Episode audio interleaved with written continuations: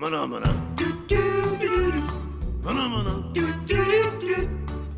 Maná. Olá, meu nome é Hulk Janelli, sou professor universitário, design de produtos, sócio criativo da Atom Studios e bem-vindos a mais um Atomcast. Hoje vai receber uma pessoa é, bem, bem legal, porque ele está dentro do mercado, trabalhando num setor em que hoje em dia recebe muita crítica, né? O setor dos, dos polímeros, né? E, e tem uma tecnologia, um desenvolvimento em cima disso para melhoria é incrível.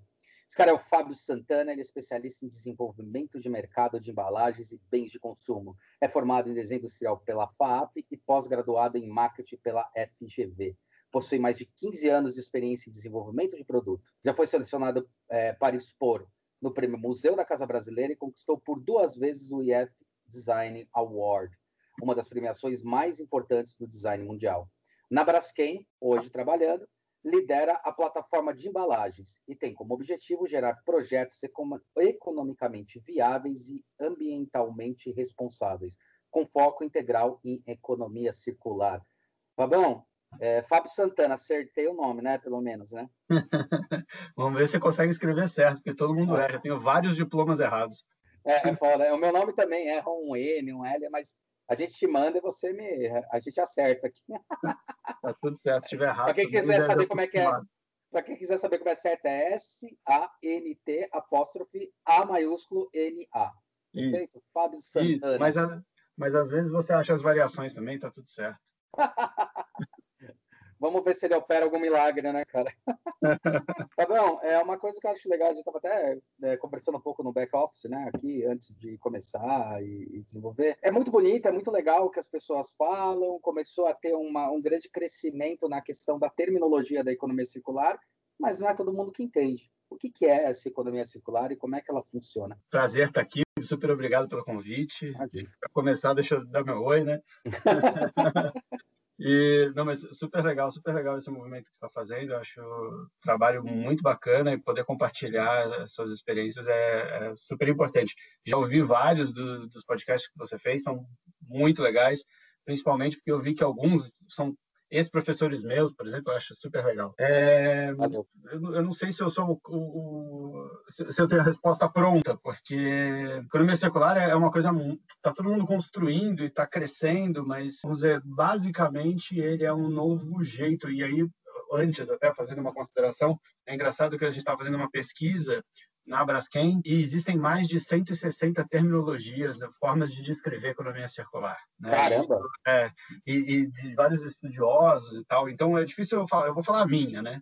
Uhum. É, é, como se fosse um, um, repensar o capitalismo. Então ele, ele continua sendo um, uma forma de você trabalhar de forma capitalista, mas agora você é, repensa todo o modelo econômico. Então é, inicialmente, então começa uma história de a revolução industrial de desenvolvimento e as empresas foram se moldando nesse formato, né? Eu vou, eu vou pensar numa dor ali, vou uhum. construir uma proposta, vou fazer um produto e vendi, beleza, resolvido. E esse pensamento foi gerando um passivo gigantesco em todos os sentidos, em todos os materiais, em todos os tipos de produto. Só que a gente está fazendo isso há quê? 150 anos, pelo menos? É. Então a gente ficou muito bom nisso, né? E, e, e, esse modelo é o chamado economia linear, uhum. é onde você tem a linearidade mesmo ao final, tanto faz o que acontece. E aí a gente sabe que tá, a gente está vendo no mercado qual é o passivo aí. E a economia circular vem para ressignificar isso. Então, como que eu sou financeiramente, mas eu crio novas relações e com isso crio novos produtos também, novas, novas soluções. Então, a gente junta conveniência, tecnologia, desempenho, um monte de coisa que está por aí rodando para criar projetos com um propósito diferente, onde basicamente você pode até fazer a extração da matéria-prima inicialmente, mas você desenha para a circularidade. E aí, com isso, ele volta para a cadeia, sempre esse, esse ele vira matéria-prima para um novo ciclo, então você mantém essa roda girando o tempo inteiro. O mais legal de tudo isso é que quando você dá um Google, coloca economia linear, e aí você dá um Google e coloca economia economia circular, dificilmente vai ver algum modelo de linearidade que tenha a palavra design lá, lá no meio. Uhum. Você coloca economia circular, se não todos, mas 90% tá lá a caixinha, design. Então isso é, isso é bem legal. É, acho que tem uma. Quando a gente para pensar também nessa história da economia circular, eu lembro que começou a ter um vislumbre aí, vai na minha época, quando começou a falar sobre cradle to cradle, né?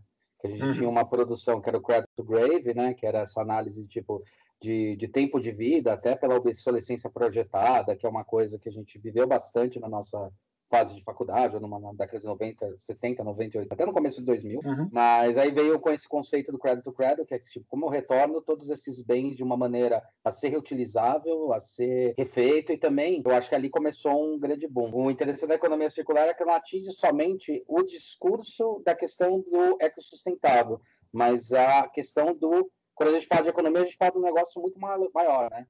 Que é como o sistema todo pode, pode se autogerir dentro disso, né? Tanto ecologicamente, quanto economicamente, quanto... É, é, no, final, no final é isso, assim, o Cradle to Cradle é um dos precursores, eles existem até hoje, esse pensamento, eu conheço algumas empresas que trabalham com esse conceito, a gente trabalha com um conceito um pouco diferente, que tem análise de ciclo de vida, por exemplo, que é uma ferramenta que mensura impacto ambiental, que ela ajuda muito no desenvolvimento, mas o, o, o esquema é você conseguir juntar um pouquinho de cada coisa no, num, num sistema mais integrado, mais, mais mais, mais completo. E o que a gente vê bastante é que, assim, não adianta você pensar em sustentabilidade sem lembrar do tal do tripé de sustentabilidade, né? Perfeito. Então, você tem que ser sustentável, né, ambientalmente sustentável, você tem que pensar no social e tem que pensar no econômico. Se você não conseguir fazer essa equação funcionar, alguém vai ficar de fora, dificilmente o seu projeto vai ter longevidade. É, isso, isso é bem bacana. E como é que vocês trabalham isso lá? Na... Como é que você trabalha particularmente quando você pensa num projeto?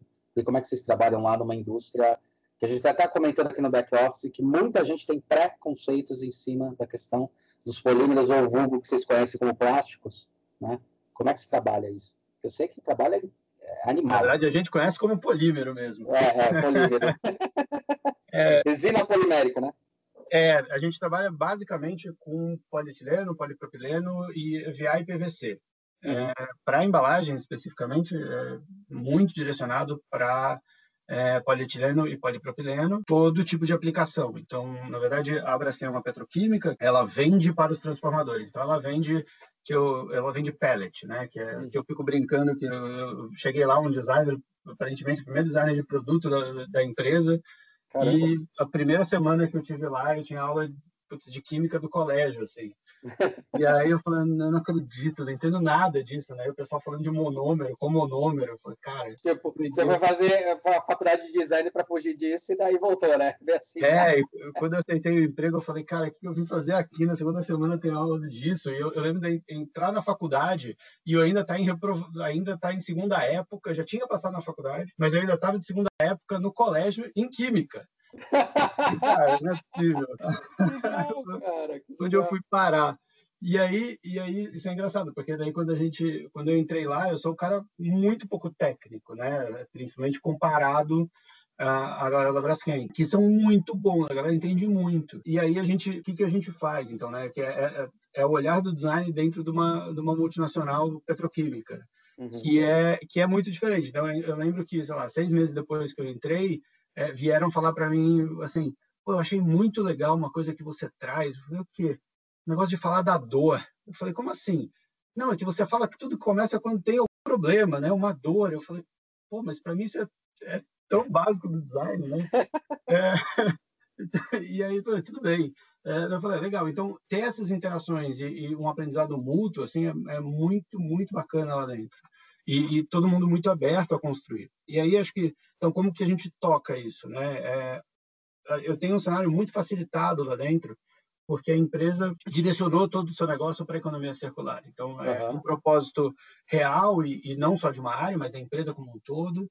E com isso a gente consegue desenvolver soluções, a gente tem espaço para desenvolver soluções é, muito bacanas. Então, é como que a gente ressignifica mesmo o plástico dentro de uma economia circular. Então, uhum. se a gente está pensando que, enquanto a gente está com, com economia linear, é, o plástico ele se torna vilão por N motivos, né, que, que a gente já começou a falar. E tem essa questão de ah, plástico nos oceanos, você tem descarte incorreto, e, e não vou nem entrar no mérito de, de, de onde está o problema, porque o problema tá, tem vários aspectos, mas é como que eu, olho, eu desenvolvo uma boa parte do, dos produtos, e aí olhando para a embalagem especificamente, eles são muito bons, mas eles também são muito bons dentro de uma ótica de linearidade. Tá. Então, quando a gente estava olhando para custo, desempenho e, e, a, e, o poder da embalagem de se comunicar, e era isso, eles, eles cumprem o seu papel, eles são perfeitos. Quando a gente olha num olhar de circularidade, onde aquele resíduo ele é matéria-prima, você tem que pensar em logística reversa, tem modelo de negócio envolvido, você tem outros requisitos, é, as embalagens, talvez, algumas delas não estejam prontas para esse mercado. As e embalagens aí... as empresas, sendo honesto? As embalagens os dois, os dois. Os é? dois. É, é, é, o ponto é, se você tem uma empresa, mercado que não podia, o mercado vai se modelando naquele, o, o, as empresas vão se modelando naquele mercado. Né? Perfeito. Né? E aí você vai entregando o que é necessário. Uhum. É, e de repente o mundo tem um shift, assim que ah, todo mundo, obviamente não foi de um dia para o outro, mas o negócio pegou uma proporção gigantesca. Várias empresas colocaram metas de sustentabilidade muito ousadas e que nenhuma em outra empresa, e nenhum material consegue entregar é, essa mudança exato, tão grande. Exato, é, ninguém está preparado. Então, uhum. é, como que a gente come, começa a mudar? E mesmo as empresas que elas não estão exatamente preparadas, elas estão tentando chegar lá. E está todo mundo junto. Então, é, eu diria, temos muitas oportunidades para os designers agora, porque muita coisa tem que ser revista. Eu acho interessante isso aí que você fala, porque uma questão da. Eu, eu costumo brincar com os alunos, né? Quando a gente dá aula, até para cliente. Cliente sabe um pouquinho mais, mas eu não costumo perguntar para eles o que é biodegradável. Uhum. Né? Eles vão chutando, vão falando, falo, cara, tudo é biodegradável. Isso é uma coisa que eu aprendi no colégio. Né? Depende de quanto tempo, né? Depende do tempo. Esse tempo está relacionado ao tempo de vida de um ser humano e ao tempo de vida de uso daquele elemento que você está ofertando, né? Uhum. Então, acho que isso também tem um grande impacto, né? Outras coisas são é, é, realmente relevantes, é tipo a quanto de entropia, quanto de impacto vai ter o material a partir do momento que você usa ou quanto você vai retirar, né? Isso da, da natureza e demora para devolver. Né? Uhum. Então, eu sou um cara que eu sou aí eu, eu sou assumido para todo mundo que eu sou apaixonado por plásticos, né? Eu acho um puta material de tecnologia, substitui muita coisa, substitui alguns alguns metais, alguns elementos com a sua resistência ou flexibilidade. Né? Tu chama de plástico aqui só para ficar claro, tá? Uhum, Essas resinas. É, e super interessante. Mas dentro desse ponto também, que daí o designer ele faz bastante jus e ele entra nesse, nesse quesito, quais são os impactos que você percebeu, por exemplo? Você falou que entrou na faculdade, você fez FAP igual eu, né? Quais os uhum. impactos que você percebeu já que foi logo que você entrou na faculdade, você já estava trabalhando, os impactos que deram na sua cabeça e as grandes transformações que vêm nesses 15 anos aí de, de sua experiência de mercado. Eu diria que eu já tive, é, parece que eu tive várias vidas profissionais, assim, é, é muito louco. Eu não sei nem como ainda eu vim parar onde eu tô, assim, fazendo o que eu tô fazendo. Mas eu diria, eu comecei, eu comecei efetivamente no design, então já fazia alguns bicos, algumas coisas que não tinha nada a ver com design na faculdade, mas trabalhando efetivamente, cheguei a fazer um, um estágio de seis meses como web designer. Na época a gente fazia homepages. Uhum. Era com Flash época... já ou era HTML ainda? É, não, eu fazia no bloco de notas às vezes. tinha um, tinha uma, um software que chamava, se não me engano, Hot Dog, que era um super básico também. E aí, putz, o negócio de falar, a gente, a gente codava, sei lá o que, que é isso. Eu escrevia lá o, é, uns códigozinhos e ia, entrava nas homepages de outras pessoas, em BB, pegava alguma coisa de BBS, enfim, era uma loucura. Mas, enfim, a gente, eu, eu, trabalhei um pouco nisso, vi que não tinha nada a ver comigo, que design gráfico eu sou sofrível, mas beleza, eu, eu fui muito para produto, acabei entrando no estágio na Itautec, na época se chamava Itautec Filco, que ainda fazia parte da Filco, é. e aí eu comecei a chegar lá fazendo etiqueta, e é, cara, era isso, caixa eletrônico tem etiqueta assim, puxa aqui, abra aqui, né? Aquela coisa, eu falei, meu, fiz faculdade para fazer um tipo de coisa bizarra, né? E aí, tudo bem. E aí eu, eu fui tentando, o que que eu fiz? Eu, eu fui tentando extrair o máximo que dava daquela situação. E aí eu consegui ir provocando o meu chefe na época a falar, pô, deixa eu mexer nas etiquetas externas, pelo menos, né? Que é aqui, pô, tem, tem mais glamour, assim, que, que ninguém não sabe nem o que é um caixa eletrônico, nunca ninguém sabe qual é o modelo, e até que tem uma etiqueta avisando, mas eu fazia aquilo.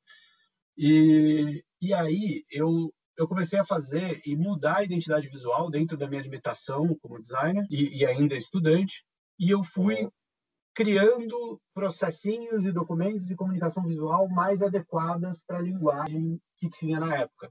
E isso começou a fazer interferência entre, entre o ser humano mesmo, essa, essa interface. É, que era feito por um cara que não tinha muita habilitação, ele era um cara engenheiro super técnico que ele sabia falar da, ah, isso aqui é de policarbonato, esse é de vinil, sabe? Uhum. E eu fui tendo, tendo um outro tipo de olhar para as etiquetas e isso começou a valorizar ao ponto de falar, pô, gostamos, isso aqui vai virar nossa referência para ir nas feiras. E feira sempre é o mais bonitinho, cara. né?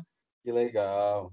É, eu falei, pô, legal, ganhei um espacinho aqui. Até Sim. que um dia meu chefe me falou assim, pô, tem um painel de um caixa eletrônico tal. Você faz esse painelzinho? Eu falei, porra, lógico, né? Meu primeiro produto. e é o nada dentro de um universo gigantesco. Eu falei, topo, né? E aí eu mostrei que, que dava para fazer. Ele falou, não, é um produtinho em chapa, né? Eu falei, pô, tá bom, vamos aí. E aí, de repente, três meses depois, eu vi que o engenheiro já estava fazendo ele injetado, porque gostaram do resultado. E aí eu falei, pô, ganhei mais um espacinho aqui. Porra, mudar aí, o, mudar a tecnologia de uma empresa não é fácil, não, galera. É foda. É, e, e aí é divertido ver esses resultados. É a primeira vez que eu, eu saí da faculdade e via pronto. Eu via pronto na, no ambiente né, profissional. Era, era legal pra caramba. E aí eu fui avançando até que depois da, da venda da Filco, ficou só Itautec, uhum. a gente teve uma reformulação gigantesca na empresa. E aí acho que primeiro aprendizado é descobrir que todas as empresas têm reformulações gigantescas o tempo inteiro, e aí você tem que se adaptando, e em um momento que eu, eu tinha lá, é, o meu chefe virou e falou assim: ah, faz mais um painelzinho, né? E aí eu fui fazer mais um painelzinho. Uma semana depois ele falou: faz mais esse, faz mais esse. E quando eu vi, eu estava fazendo um caixa eletrônico inteiro. Que legal. E aí eu me dei conta que alguém faz caixa eletrônico na vida, né? Porque eu falei, como designer, nunca imaginei que eu, que eu pudesse fazer um caixa eletrônico. E você sabe que na época do Nó, a Questo fazia, né? A gente ah, é? A Questo fazia, é, da, só que da, da, do Bradesco. Ah, que, que aí podia ser da Procomp, então, que era uma. Isso, era tipo, sei lá, 2000 e pouco, 2005, 2006, eles ah. que faziam o desenho. Legal. Que legal, que legal. É, hoje em dia, hoje em dia ela faz parte, ela, essa empresa foi comprada pela uma multinacional né, nessa área.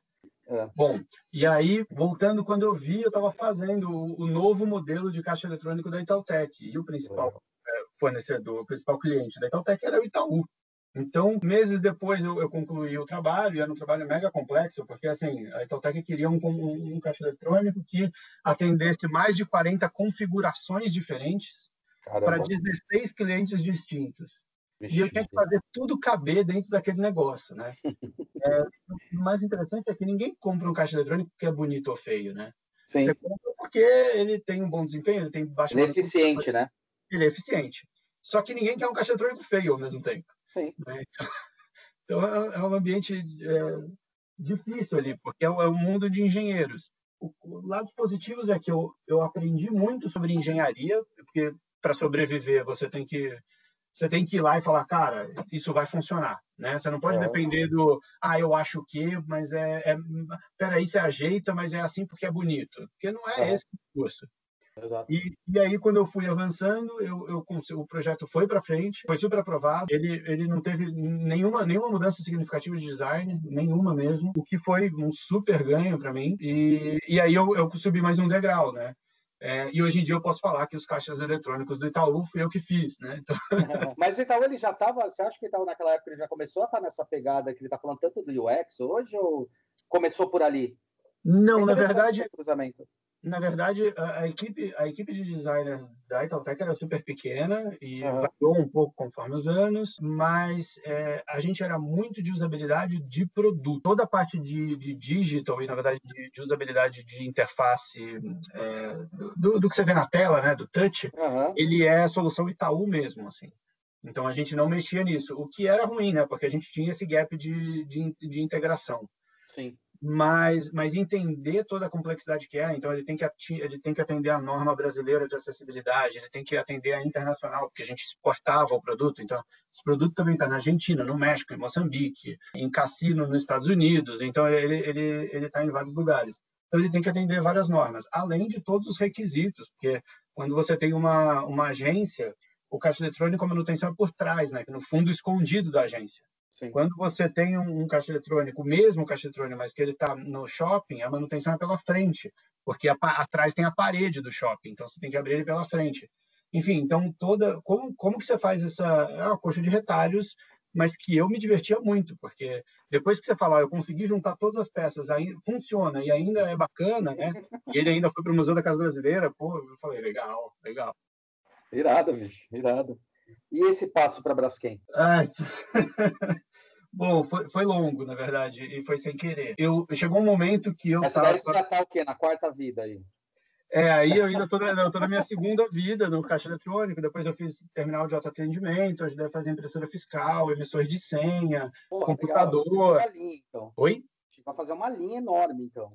Ah, eu, eu, eu, acho que eu tive muita, eu posso dizer que eu tive muita sorte já de colocar bastante produto no mercado, assim, acho que é, isso é bem, bem divertido. Aí a gente avançou, eu, eu, eu chegou uma hora que eu me senti estagnado na empresa, é, tanto na empresa com zero possibilidade de crescimento, como também no segmento, né? Porque quais são as outras empresas que trabalham com automação bancária no Brasil? São pouquíssimas. E hoje em dia nem Itautec existe mais, né? Mas daí na época, isso era 2000 2011, mais ou menos, 2010, 2011, eu estava pensando em sair. E eu me vi muito encurralado. E falei, bom, como que eu diversifico e mostro para o mercado que eu sei fazer outra coisa sem ser caixa eletrônico, né? Uhum. É, e aí eu comecei a me aventurar e numa saída que eu falei, ah, óbvio, é muito fácil, eu vou fazer móvel. Porque se eu faço caixa eletrônico, obviamente, eu sei fazer móvel. E aí foi, foi a minha terceira vida e o primeiro cara no chão, assim, de falar, nossa, eu, eu, eu sou um incompetente, eu sou um arrogante, porque móvel não é assim tão simples de fazer, não é simplesmente porque eu faço um caixa eletrônico eu sei fazer móvel, a linguagem é absolutamente diferente, a cadeia para você estruturar e, e, com quem você chega e como você chega é outra, a proposta de valor de um é totalmente diferente da outra, então eu tenho que parar, ser humilde e falar, cara, isso aqui é uma outra expertise e se eu quiser aprender vai demorar um tempo. Uhum. É, e aí eu fui aprendendo com o tempo e, e, eu queria com isso também ter uma área mais criativa, né, ativa, para sair daquele modelo engenharia, né, muito muito focado em engenharia. E aí, quando já era quase 2012, eu estava mais pronto para sair, né? Eu tive um tempo para me preparar para sair da, da Itautec. É, eu consegui colocar uma cadeira à venda na Topstock. E aí legal. eu falei, legal, um ponto. Qual cadeira que é, Putz, se chamava cadeira Jundiaí. É, tá. ela ficou um ano à venda lá na coisa. É uma cadeira, é uma cadeira de entrada que muito me representa, assim. É, eu, eu gosto muito de atuar com um design básico, assim. Básico que eu digo é, é que seja barato, que seja acessível. acessível é, né?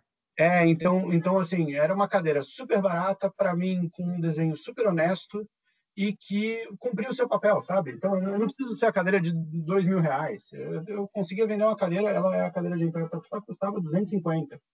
Cara, e tinha gente que comprava porque atendia a sua demanda e dava oportunidade às pessoas terem aquele produto, né, com um desenho honesto. Então, isso muito me representa. E aí eu, eu, eu consegui fazer isso e aí eu pô, senti mais próximo. Eu tive a oportunidade de sair, da, um momento específico que eu consegui sair da, da Itautec, que nessa época eu já estava numa outra empresa, na verdade, se chamava OC, que ela tinha sido comprada, ela tinha comprado a Itautec. Tá. É, a, eu me aventurei e falei, agora eu vou abrir minha empresa, eu vou, vou começar a fazer móvel. E aí, de novo, arrogância, porque já que eu tinha aprendido, já que eu tinha botado uma cadeira no top stock, agora eu sou designer de móvel. e aí, de novo, eu, eu aprendi que eu tenho que baixar a bola. E aí eu entendi, aí eu, o que, que eu fiz? Eu continuei aprendendo e desenvolvendo. No, com o tempo, consegui colocar mais produto na Top Stock. Legal. É, consegui colocar um produto na OPA, na, inclusive na Fast Shop, vendi um hack lá, o que foi super legal. Mas eu também entendi que aquilo não me dava dinheiro, porque o modelo é muito complicado, vende, tem muito a ver com imagem, tem o posicionamento, não é simplesmente com, com você colocar produto. E era o tipo de trabalho que eu não sabia fazer, assim, né? Esse, relacionamento com, com ser blogueiro, sei lá, né? Uhum, uhum. Não obrigatoriamente você tem que ser blogueiro, mas é, é, é um auto, uma autopromoção, né? Essa autopromoção é importante. É. Eu, eu não sou muito de câmera, não sou muito, enfim, mas vamos lá. E aí, em um momento, um amigo me ligou falando, Fábio, você ainda é designer? Aí eu, caramba, lógico, né? E o cara falou, ah, tem aqui um cliente meu que, que é Smart Fit e ele tá é, precisando de um designer. Vai falar com ele? E eu estava tão despreparado que não tinha nem portfólio, não tinha nada. Eu, eu, eu saí realmente despreparado, achando que eu estava preparado, e quando eu vi, eu estava absolutamente despreparado no mercado. Saí correndo, peguei umas fotos, imprimi e, e levei para falar com o cara. Parecia papel de pão, assim, é bizarro. Mas o cara virou para mim e falou assim: Ah, eu entendi, eu já entendi que você sabe fazer caixa eletrônico. Só não sei se você sabe fazer o tipo de produto que eu preciso. Eu falei, puta, lá vem de novo a história, né? De não sabe só fazer produto. E aí eu falei, bom, o que, que você precisa? E ele tinha um bar na Smart Fit, que era chamado Smart Fit Bar, que vende isotônico lá dentro. E ele tinha um que parecia uma chopeira. E ele falou, só que eu vendo isotônico numa chopeira, então não faz sentido. Né? Pô, eu queria alguma coisa diferente. Eu falei, o que, que você quer? Ele falou, ah, eu quero um produto que seja melhor que esse e você pode me montar três propostas. Uma é uma melhoria do meu, a uhum. outra é um produto novo e a terceira, cara, vamos fazer assim, eu quero que você pire. pire. Inventa aí o que eu quero saber se você sabe criar conceito. Pelo menos é um cliente legal. Falei, pô, você vai me pagar por isso? Ele, não, não vou te pagar por isso. Eu falei, é. Aí eu falei, ele falou, cara, eu não sei se você sabe fazer o, o, o que eu o que eu tô propondo. E, e, cara, é, eu não tenho grana, né? Assim, mas se você me trouxer alguma coisa, eu, eu topo, né? A gente negocia. Aí eu hum. pensei, eu falei, cara, isso é um absurdo fazer isso. É, eu sei que ninguém, ninguém acha justo, nenhum designer acha justo, só que assim, eu estou há quatro meses sem nada, Sim. sem contato, eu preciso começar de algum lugar. Né? Então eu vou, eu, vou, eu vou aceitar essa, que acho que vai ser no final das contas um desafio pessoal. E de qualquer forma eu não vou dar nada para ele. Né? Se, se, ele não gostar, eu levo para casa, ele também não tem nada. Exato. E aí eu, eu ele falou: quanto tempo você me dá para fazer? Ele, ah, eu te dou uma semana e meia. Eu falei, brincadeira. Aí eu falei, cara, tá bom. Eu sei que eu fiquei uma semana e meia sem dormir direito. Cheguei em casa ralando pra caramba e eu montei as, as três propostas para ele. Cheguei lá na segunda-feira depois, apresentei o, o, primeiro, que era a melhoria. E, e, eu queria que ele visse o racional que dava para fazer a modificação em campo. Né? Eu já tinha. Eu já ah, tinha... legal. Então eu falei, olha, é uma melhoria, ela não vai resolver a tua vida, mas você consegue fazer isso da noite para o dia. Então você não tem custo. Eu queria mostrar esse conceito para ele. Ele falou, legal, mas eu não gostei. Eu falei, ótimo, porque eu também não. É. Aí eu falei, ah, esse é o segundo. E aí eu, eu mudei o produto inteiro dele, criando uma outra lógica, pensando em que para ele metro quadrado, principalmente no Smart Fit, metro quadrado é grana, né? Sim. É, então eu criei uma máquina, em vez de horizontal, vertical, quase como uma vending machine mesmo, com um olhar mais futurista e que tinha toda uma lógica de jornada do cliente na máquina. Assim. Então, aonde que ele ia olhar primeiro, onde que a, visão dele ia mostrar o segundo passo, terceiro, até pegar o produto. Legal. E, e aí ele falou, cara, adorei, é isso, quero fazer. Eu falei, pô, legal, mas vamos ver o terceiro? Aí ele viu o terceiro e eu tinha pirado mesmo, né? Aí ele, cara, quero o terceiro. aí eu falei, pô, mas você tá entendendo que isso aqui é caro, né? Ele, é verdade, né? Eu não vou ter grana para fazer isso. Mas, cara, adorei o terceiro. Parabéns, é isso. Já sei que você é bom. É. Falei, pô, obrigado, mas e aí? Não, quanto que você quer no, no, no segundo, né? No, pra, quanto, que, quanto que você pede para fazer isso para mim? E eu chutei um valor, e na época eu não sabia nem cobrar também, que acho que é o primeiro, um, um outro aprendizado que eu tive é, é legal, muito, muito interessante ter as referências da faculdade, aprender um monte de coisa, mas, pô, me aprende a ser profissional de mercado e, e autônomo. Exato. Quanto que eu valoro um projeto? Não tenho a mínima ideia. Então, pô, eu, eu a gente não é, é zero preparado para isso. E aí, e aí foi, e isso me levou a uma outra coisa que eu conto na sequência. Mas, e aí eu, eu vendi para ele esse primeiro projeto, e, e o projeto foi prototipado. Na hora que estava indo para campo, ele me liga e fala: então, vamos desativar o projeto, mas eu tenho, tenho uma notícia ruim e a boa, né? A ruim é que a gente vai desativar essa, esse modelo que você fez. A boa é que a gente vai reformular todas as nossas academias e eu quero um novo, que você redesenhe, faça um novo desenho. Eu falei, pô, legal, né? Então ele gostou do meu trabalho e fez outro. E aí eu fiz um novo Smart Bar para ele, que é o que está em campo hoje em dia. Legal, legal. E isso me levou a fazer depois mais uma catraca, uma catraca para eles. Depois deu certo a catraca e eu fiz uma segunda. E o legal é que ele pediu para eu, eu falei, ah, eu quero uma catraca que eu possa mudar isso em campo. Então eu peguei um modelo de catraca deles, esses dois modelos, que eram uhum. baseados em tecnologias de mercado, onde eu tenho um kit central de tecnologia que eu intercambeio entre eles. Então o design é diferente, mas o kit tecnológico você usa para os dois. Então com isso agora ele consegue fazer manutenção das catracas dele pelo correio ou por motoboy. Então a catraca, o cara manda o um motoboy com um kitzinho na mão central, ele vai lá, solta dois parafusos, cinco cabos, pega o um novo kit central, coloca cinco cabos, dois parafusos, está funcionando em meia hora. Perfeito. Né? Então eu consegui com isso ter um design bacana, né, atendendo os requisitos que não, não tinha como investir em molde, nada, mas tudo em chapa, mas que fosse um desenho bacana que atendesse o custo dele e a operação. Então foi foi bem legal. Mas isso me levou o quê? a fazer um curso que para mim é um dos cursos mais importantes que eu fiz na vida, que se chama Empretec. Ah, tá. que eu não sei, eu não sei se, se você já ouviu, mas é engraçado. Já, já. Assim, ah, eu sou empreteco, né? Tem um monte... e, e, cara, para mim é um dos cursos mais incríveis que eu fiz, que é de empreendedorismo. Uhum. É uma semana, uma imersão ferrada, mas você aprende muito de postura, de como fazer, de como cobrar e, e, e como você que você tem como empreendedor é, me abriu muito a cabeça e me deixou muito mais maduro para atuar é, profissionalmente. Bom, e aí, e aí seguindo, então eu, eu consegui é, abrir esse caminho com a Smart Fit, abrir com outros outros canais, então abri outros clientes, comecei a atender uma multinacional japonesa, outras empresas de tecnologia brasileiras, até que e continuei fazendo móveis. Uhum. Até, e que era o, o, o, que me dava dinheiro era era tecnologia, né? Produtos de tecnologia. Uhum.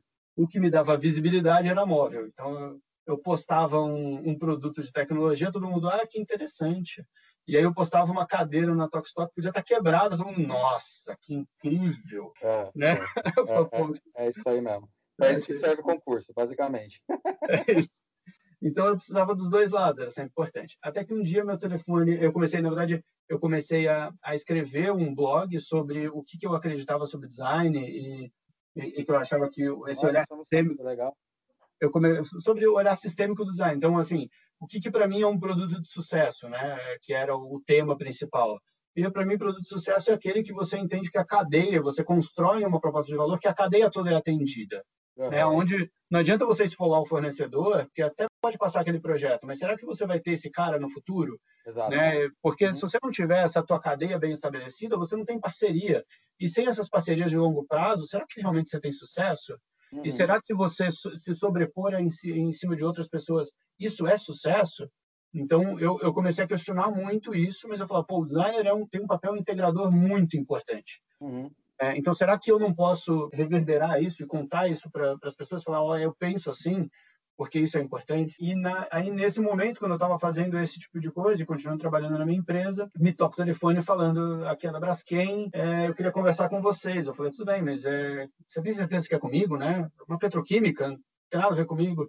Não, é um designer, não é você, Fábio, designer? Eu falei, é.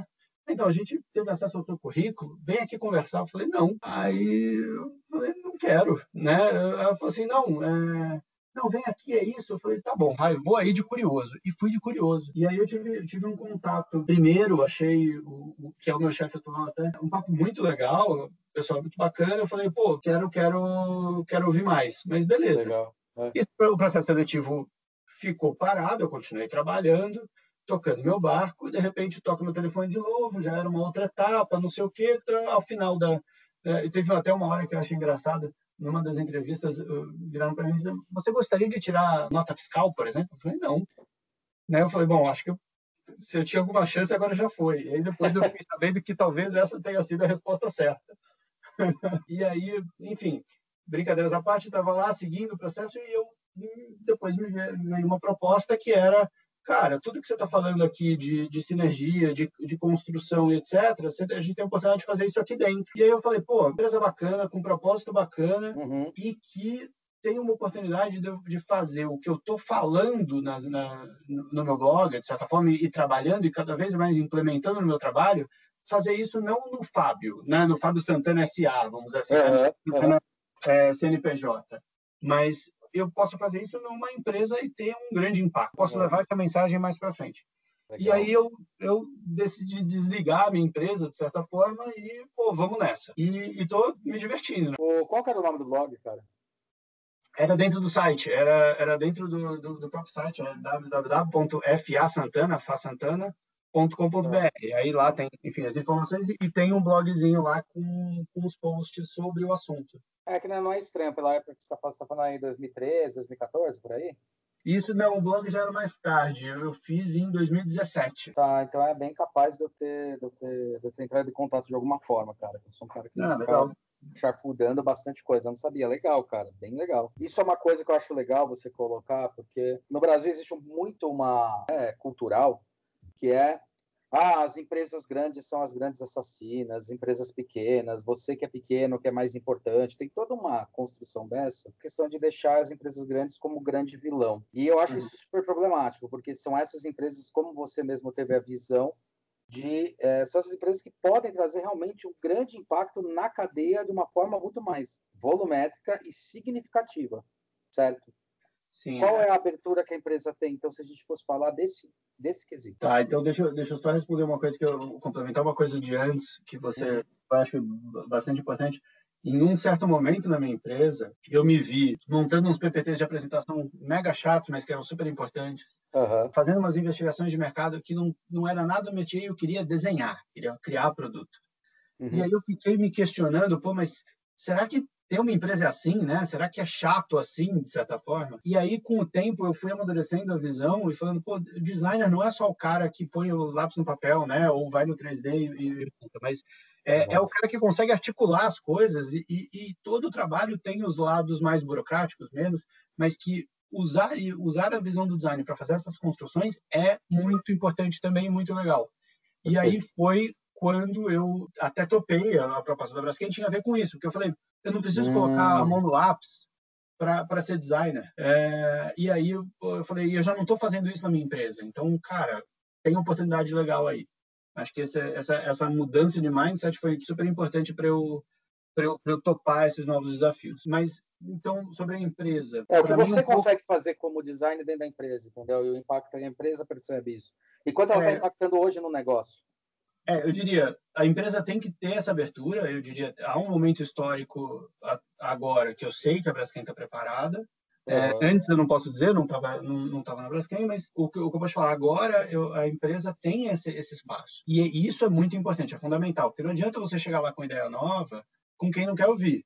Né? Exato. E ao mesmo tempo você tem que ter o cuidado de entender que você é um cara novo num ambiente diferente do que você está acostumado e como é que você consegue ir, ir cavando seu espaço ali para dividir um pouco, né? para acrescentar dentro de uma discussão que já está rolando.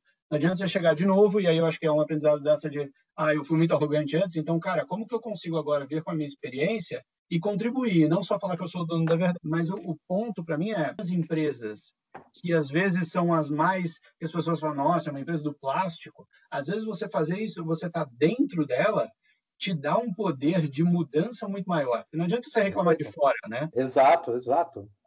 Então, pô, então vamos lá, vamos. É para mim um pouco do que eu te falei do começo da etiqueta, né? Eu estava uhum. tava na Itautec fazendo uma etiquetinha, pô, o que, que eu consigo fazer com essa situação aqui? Então, pô, se eu estou dentro da Braskem, o que, que eu consigo trazer que eu ajudo na transformação, né? Pô, para quem está nesse movimento, então é engraçado que uma das primeiras coisas que eu fiz entrando, depois que eu me situei, eu tinha que ajudar a definir a posição estratégica dos próximos anos, que eu achei Legal. É, foi super importante. Eu falei, pô, um design Porra. ajudando na estratégia, né? Super legal. E aí, quando, eu, quando você vai construindo isso, não adianta eu falar assim, eu quero ser economia circular porque eu quero. Uhum. Eu, eu, eu vi que o ambiente era propício para isso também. Então, você vai amarrando. E daí, de novo, olhar sistêmico para você ver onde que tem as oportunidades para você ir costurando. É, porque afinal, assim, é legal você falar sobre o e tal, porque afinal, design de fato é projeto. Então, é ato de você projetar e pensar o que esse projeto vai levar e para onde ele vai levar. Então, você uhum. saber onde você pode, você pode mexer para ir poucos, né? Você nunca faz uma mudança radical, nunca ela é assim. Ela é sempre é, aos poucos, né? Eu gosto dar esse exemplo que a gente está sofrendo um momento de inovação profunda, que é a pandemia, onde eu dou sempre esse exemplo nesse momento que as pessoas estão sofrendo de inovação o tempo todo, porque inovar incomoda, inovar faz você ter que pensar de uma nova maneira, de praticar novos hábitos. E, por incrível que pareça, eu vi outro dia uma pessoa falando que é engraçado que uh, o jogo né, do, da pandemia só mudou uma regra muito simples. Você tem que ficar em casa. O resto pode fazer tudo. E mesmo assim está sendo uma pandemia. Imagina você fazer uma grande mudança para uma grande empresa. Né? Então são essas pequenas ações que no momento de escala e no momento também dos impactos é que vão que vai gerar essa essa essa visão. E o design tem essa visão. Né? A nossa é, é essa. E, eu acho que assim todo mundo comete erro e todo mundo vai continuar cometendo e você vai no final das contas aprendendo. Então tem coisas que eu aprendi na minha vida profissional eh, de histórias minhas e histórias dos outros assim e que eu levo muito para mim são acho que são muito importantes. Então eu lembro um case na Itautec, o pessoal da Filco vinha, né, quando juntou, o pessoal da Filco estava lá contando um, um, case do DVD player, que eu achei muito legal. É. E era assim, ah, logo quando começou a existir, saiu do VHS e foi para o DVD player, sei lá, seis meses, um ano depois, já existia tecnologia disponível para você fazer um negócio pequenininho. E que é tipo um Discman, né? Super pequenininho. E eles falaram, pô, vamos inovar, né? Vamos chegar lá e lançaram no mercado um DVD player pequenininho, super compacto. Falou que foi um fiasco, não vendeu quase nada. E aí eles foram depois entender o porquê. Falou, cara, o que, o que acontece é que a modificação né, entre o VHS, que era uma fitona, uma caixona, para o DVD, que era um discozinho, ela em si já era muita mudança para o consumidor. Então, eu pegar e mudar também o tamanho da caixa, é, as pessoas perderam. Falaram, não, aquilo não pode ser a mesma coisa. Não tem a mesma qualidade. Né? Não tem a mesma qualidade, não serve para isso, não, não reconheço, aquilo deve ser chinês, sei lá, né? Então, o, o cara falava, o cara falava, meu, não dá. E aí o que eles fizeram? Eles redesenharam o DVD player e lançaram um grande, com a mesma tecnologia, só que um monte de espaço vazio lá dentro. É e aí voltou a vender normal. É o LP lá, né? Aquele lá, né? É, a caixona normal, mas se você abrisse aquilo, tinha um negócio digital pequenininho lá dentro. É, eu mas lembro que... É, é engraçado falar isso, porque eu lembro de ver um negócio parecido com meu pai, isso ainda não era designer, né? Era uhum. novo. E quando ele foi comprar a câmera digital que ele queria, tinha uma F40, que é uma da Pentax, toda de metal, uma que, puta, animal. E daí ele foi comprar uma da Canon, e era toda de uhum. plástico. E ele não comprou porque era de plástico. Ah, é muito leve, não é resistente, não vai aguentar e tal, né? E uma é. outra coisa que eu lembro que uma empresa tentou entrar aqui no Brasil, que foi a pasta de dente concentrada, que era um tubo uhum. pequenininho, no final da década de 90, era um tubo uhum. pequenininho, que a pasta de dente era concentrada, era os 10%. Porque o resto é basicamente sabão. E eles não uhum. conseguiram entrar por essa percepção de que, para o usuário brasileiro, se não fizer é, espuma, não rola. Né? É, é, é, tipo, muito maluco isso, cara. Agora, é, você quer, quer, Desculpa, pode falar. Não, não, não, é isso, é isso. Eu acho, acho muito maluco. É muito pode complementar. O que eu ia perguntar é o seguinte: para quem não sabe, a Braskem ela acaba fornecendo os pallets, acaba fornecendo o subproduto que vai fazer a produção dessas carcaças, desses elementos. Os, do... os pellets. Os pellets, né? Então, o, o, e o plástico que vai ser usado para isso. Então, ela é uma empresa que vai fornecer para outras empresas que vão injetar, soprar e fazer diversos tipos de produto. Por isso que eu vou agora encaixar a pergunta para o Fábio, só para vocês entenderem. Vocês estão na cadeia do fornecimento da matéria-prima. O quanto vocês conseguem impactar na produção do produto nas indústrias? Depende, depende do, de como você vai olhar para isso. Então, uhum se você se você olhar que a gente é o, é o principal fornecedor de matéria-prima poliestireno polipropileno do Brasil, é, a gente tem uma influência muito grande. Sim. Quando a gente vê atualmente como que a gente atua, a gente tem menos influência sobre outros elos da cadeia. Então, junto ao, ao mercado que vai soprar, injetar, termoformar, enfim, a gente tem a gente tem um contato muito grande até porque é, são nossos clientes, né? Sim. O, o, aí a questão juntando assim nesse nesse sentido a gente tem bastante influência, mas o que a gente está construindo cada vez mais é aumentar a influência, não só estar tá perto dos nossos clientes, porque é super importante isso, mas como que eu estou junto de outros elos da cadeia. E de novo, não adianta eu falar que eu quero ter um olhar sistêmico olhando só para o meu cliente. Sim. Né? Então eu tenho que eu tenho que atuar junto dos outros, entender a dor de todos os elos da cadeia e conseguir criar propostas integradas nisso. E aí esse é um movimento que a gente tem feito bastante. Então, gerar aí, enfim, o que que eu faço, né? Basicamente, eu, eu sou o cara que vou juntando peça. Então, a gente entende, identifica uma dor, onde que tem oportunidade, e, e, a gente fala, bom, via o propósito de economia circular e essa dor, como que eu junto e que peças eu junto para criar um projeto circular.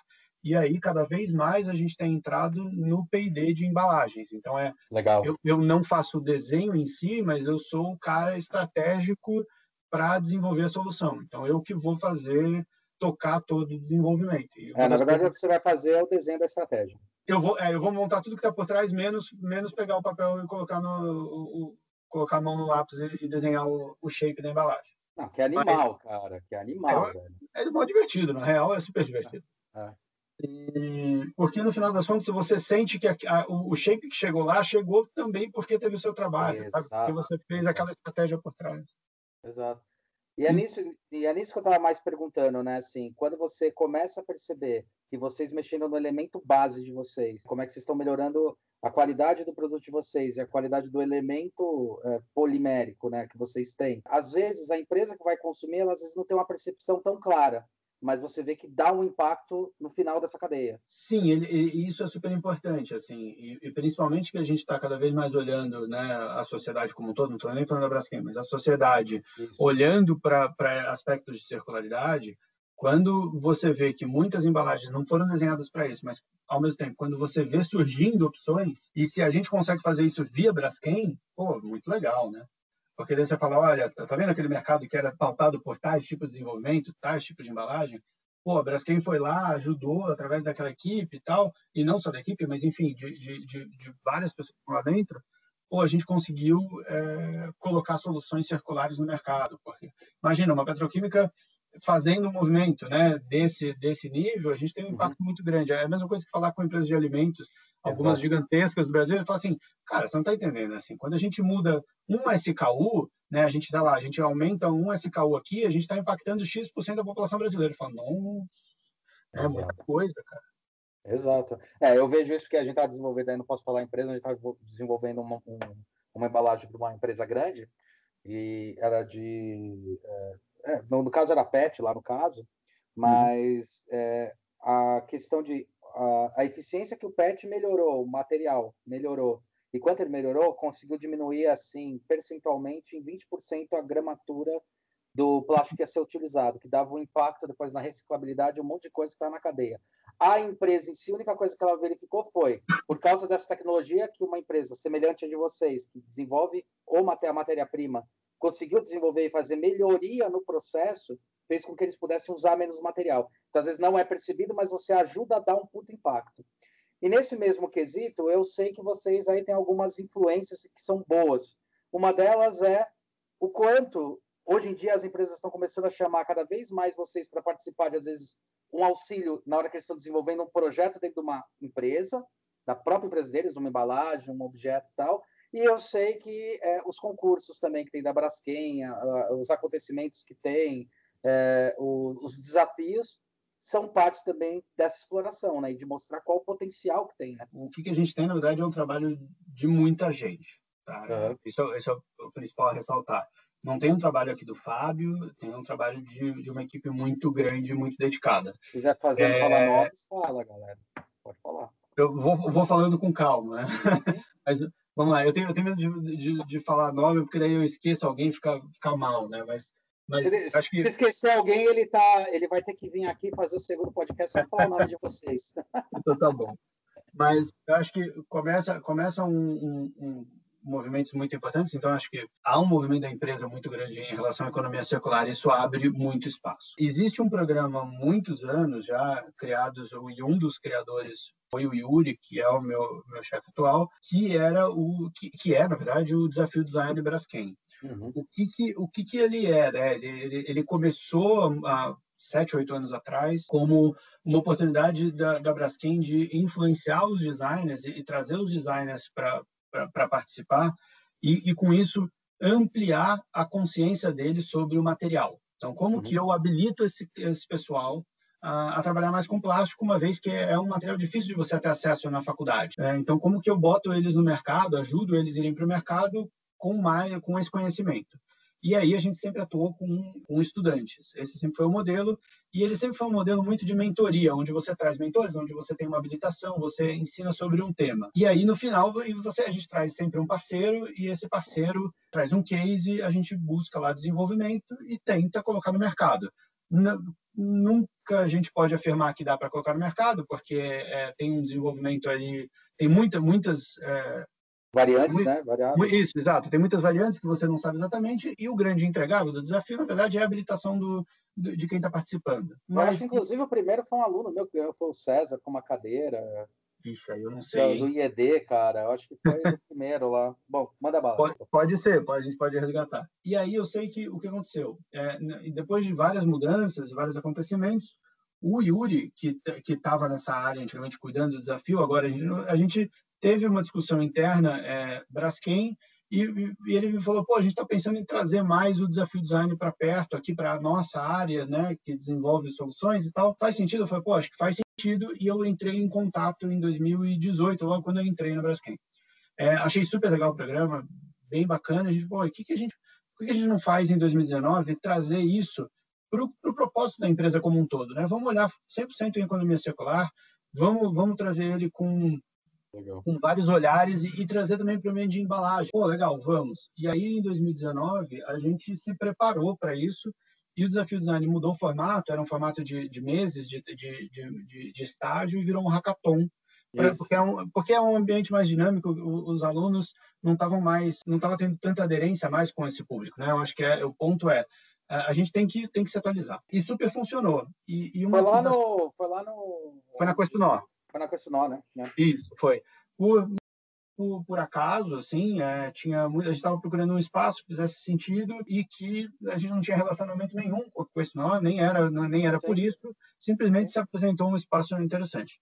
É, e é muito legal o espaço lá, então super funcionou. Que, que, que a gente, então, o que, que a gente fez? Né? Uma das coisas que a gente bolou é como que a gente, então, prepara isso, né? Foi um, um, um aprendizado bem legal e, e, um desafio. A gente se propôs a criar uma metodologia de design pautada em DFE, que é Design for Environment.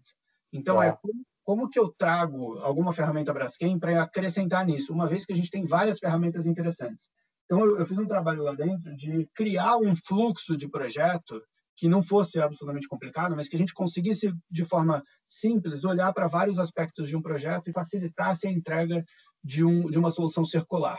Legal. E foi, foi aí que surgiu o primeiro protótipo, o nosso MVP da metodologia, e qual a gente testou no hackathon, né, no Desafio Design de 2019, que a gente fez tanto com a Colgate Palmolive quanto com a Kimberly Clark. Que legal. É, e, e para nossa felicidade, a gente saiu de lá sabendo que tinha que fazer uns ajustes, mas que a gente já aprendeu, que funcionou e que o resultado a gente consegue entregar um resultado muito bom. E aí o que a gente fez foi, a gente fez os ajustes, é, retestou, validou, então, pô, agora estamos pronto, e essa metodologia a gente está levando agora para o mercado como um serviço. Então, pô, agora a gente, a gente, a nossa área não discute muito mais, assim, eu não quero discutir resina com o cara, né? Uhum. Eu quero ir lá, assim, você precisa de solução, você, qual é o teu entregável? É maior reciclabilidade? É redução de peso? O que, o que, que você quer? A logística reversa? Pô, então, vamos, através dessa, dessa construção que a gente tem feito, vamos falar de solução. E aí eu te ajudo no P&D, que é uma mudança legal, bastante cara. grande, mas e que está tendo um resultado muito legal, porque no final das contas, a galera quer o job to be done, né? Que é tipo, eu quero, eu quero a solução. Tem resina A, B, C, não me importa. Eu quero, eu quero ser sustentável, com uma solução bacana, com ótimo custo e, e vamos junto. E aí, esse ano, a gente está tá programando mais desafios, o qual, nesse momento, não posso dar detalhe, mas a gente está construindo ainda para a gente fazer mais dois, de novo com a metodologia, de novo com parceiros, e aí a gente tem cada vez mais ampliado isso, porque o grande objetivo, no final das contas, é a gente ter uma comunidade de designers cada vez mais habilitadas para trabalhar com plástico, economia circular e DFE, e, e que a gente impulsione isso para gerar soluções bacanas, né? E porque quem passa pelo desafio design, no final das contas, tem a oportunidade de ter contato com algumas coisas que no dia a dia a gente não tem. Perfeito. Então ele, a gente entende que eles vão estar muito mais maduros para quando forem ao mercado falar, olha, eu e agora eu estou habilitado a te atender nisso. E, e, e para a gente esse é o futuro, assim. É, economia circular tem uma aderência cada vez maior nas empresas. Cara, muito legal, é muito legal essa, essa premissa aí que vocês colocam, porque ele faz um puta diferencial. Inclusive, eu posso te dizer, não é o que eu acabei convivendo com alguns alunos que participaram, parte daqueles ainda do, do modelo antigo que era três meses, o pessoal ficava maluco, né, tal. A mudança de mindset e de ato projetual era surreal. Não estou falando nem de uso de plástico, ato projetual. Aquela coisa que a gente brigava, tal. Teve até momentos que foram legais, assim, teve um dos alunos que falou assim, cara, foi muito legal, porque tudo aquilo que você explicou e a gente ficava no, no imagético e às vezes você falava que né, acontecia, quando a gente tem que eh, se colocar lá e lá não tem não tem a amizadezinha do professor e, na verdade, tem o desafio, você não cumpriu, não cumpriu, cara, se ferrou, né? Basicamente isso que é.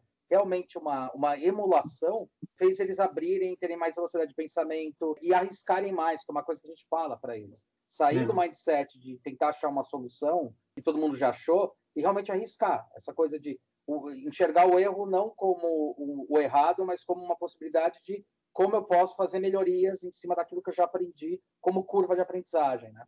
Então, isso, aliás, eu estou dando parabéns aí para a Braskem em relação a isso, porque a mudança dos alunos aí dessas três gerações, desses três grupos que eu acabei pegando no processo e ajudei muitas vezes no processo, foi, assim, abismal, cara. Foi muito boa. Isso aí, eu acho que outras empresas deviam fazer, vocês têm que continuar fazendo isso, cara. Muito legal. É, independente de que caminho a gente for, o propósito do, do desafio sempre será esse. Não, não, vejo diferente, assim, não tem perspectiva nenhuma de ser diferente de, é, independente de quem vier participar, é habilitar para a gente ter o um mercado cada vez mais consciente e preparado para isso. Então, é bem legal e é, é muito, é, é muito divertido você ver o processo, né? Então, tem uma coisa besta que, que a gente tem, uma das coisas que eles passam, todos os participantes passam, é aula de pitch. Né? É simples. É, é pô, mas simples nada. Você treme na base na hora que você tem que fazer uma apresentação importante. Então, pô, uma das coisas que a gente faz é como que é, qual é a sequência, como respira, calma, né? Vamos lá e, e vamos fazendo. E aí a gente faz um pré-pitch, onde a gente faz entre a gente, né? Fala, pô, fa faz aí para mim, né? E aí a gente, os mentores e, e, o pessoal de apoio vai lá, ouve, aí ajusta, fala calma aqui, ajusta, para ele ir lá na banca, ele está muito mais preparado. Então a gente vai, a gente vai, e você vê o crescimento deles na jornada, né? Então é, é muito legal. Tem o ano passado teve uma turma que teve um grupo específico que chegou lá pronto. Ele já tinha visto qual era o case, ele chegou com a ideia pronta. A gente falou, não, meu, os caras já chegaram com a ideia pronta, né? Estavam super avançados, que isso, será que é verdade? Aí deu, no segundo dia, a casa caiu para eles porque eles tinham vindo pronto, sem ouvir toda a parte de mentoria, trabalho que a gente tinha trazido, análise de ciclo de vida, persona, eles não tinham visto nada. Eles falaram, já sei, é um creme dental mais sustentável, pô, já tem a solução. Aí quando ele viu a realidade do projeto, eles tiveram que desligar tudo e começar do zero, só que daí eles já tinham perdido um dia e meio de hackathon. Exato, é muito legal isso. Isso é bom para dar quebrar as pernas, cara, é muito bom. É. é muito bom, é muito bom. É. Puta, nem deu para ir. Foi, foi o final de semana, né, cara? Eu até me programei para ir, que a gente tinha conversado, nem deu para ir, cara. Uma é. correria aqui no final de semana. É, cara, mas, cara, é legal, é legal. Vale, vale super a pena. Acho que é um projeto muito do bem e que traz resultados muito bacanas, assim. Puta, e vou te dizer que está trazendo uma, uma, tá aproximando muito aquilo lá que é uma, é uma briga aí que eu tenho, que eu acho que esse tipo de programa aproxima bastante, que é, eu acho que aproxima até mais do que os próprios concursos, acho bem mais, que é aproximar realmente o estudante do mercado real e não ficar falando de, de, de, só teoria dentro da faculdade e depois ele vai ver na prática outra coisa, você acaba cruzando as duas coisas, que é o ideal, para ele entender onde, como ele pratica e quais são as argumentações e embasamentos que ele tem que ter, que o estudo vai ajudar a isso. Muito legal, Fabião, a gente está dando aí uma horinha, cara. Foi, nossa, queria agradecer pra caramba. Se quiser deixar algum recado no final, alguma coisa, que fique à vontade, mano. Não, acho que é, é, é, isso. Eu adorei a oportunidade, achei muito legal. O recado final é quem não conhece sobre economia circular, quer saber um pouco mais, quer saber um pouco mais de como que a gente pode atuar junto e, pô, e, e compartilhar conhecimento mesmo. Meu canal é super aberto, a gente fica à vontade de falar comigo. É, você me acha no LinkedIn super fácil. Está escrito aí com apóstrofe, Ana, vai ser fácil de, de identificar. Canal super aberto para eu adoro compartilhar isso e, e, ter ideia, bater papo e porque eu sei que eu sempre aprendo muito junto com essas discussões. Sim. É isso. E muito obrigado. Foi, foi, bem bacana. Que legal, cara. Foi, foi legal mesmo. Uma coisa que eu queria perguntar e é uma, uma coisa que às vezes alguns alunos perguntam também e só para deixar para a galera, é, se eu quiser entrar em, se um aluno quiser entrar em contato, porque ele está fazendo um projeto e ele precisa saber de material sobre essas coisas, como é que ele entra em contato? Com a Braskem, com você? Com você, você falou LinkedIn.